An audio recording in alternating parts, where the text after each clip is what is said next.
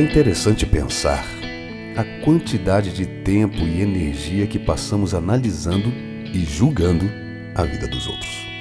Me refiro ao tipo de relação amorosa que elas levam, seja um namoro, casamento, relacionamento extraconjugal, relacionamento aberto, etc.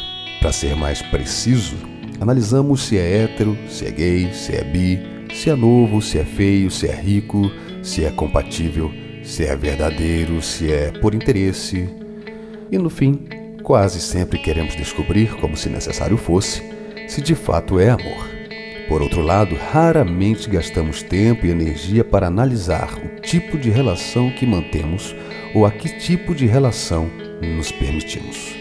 Quase nunca perguntamos a nós mesmos que tipo de amor estamos construindo ou o que fazemos para ter do lado alguém que durma conosco, nos beije, faça um sexo bom e que nos dê atenção.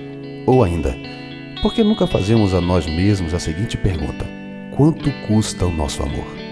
Talvez você ainda não percebeu, mas por conta dessa relação você ganhou peso, perdeu alguns valores, adquiriu alguns hábitos ruins e aquilo que você abominava passou a defender. Afastou dos seus melhores amigos e de sua família. Criou um mundo paralelo e deixou de ser você. Não tem notado que passou a ser controlado, prisioneiro de si mesmo, sufocado, chantageado e muito mais inseguro? É passado para trás sempre que pensa que está na frente mas você ainda pensa que ser feliz é ser acompanhado. Seus novos amigos não foi você quem escolheu.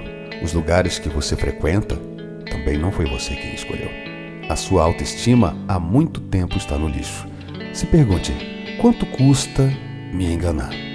Usa de sua possessividade e tem um medo grandioso de perder o troféu que você tem chamado de relacionamento. Tem parcelado seu amor? Qual é o preço, o peso de suas parcelas? É claro que é mais fácil analisar o amor dos outros. A diferença é que o preço das relações dos outros não é definitivamente nós quem pagamos.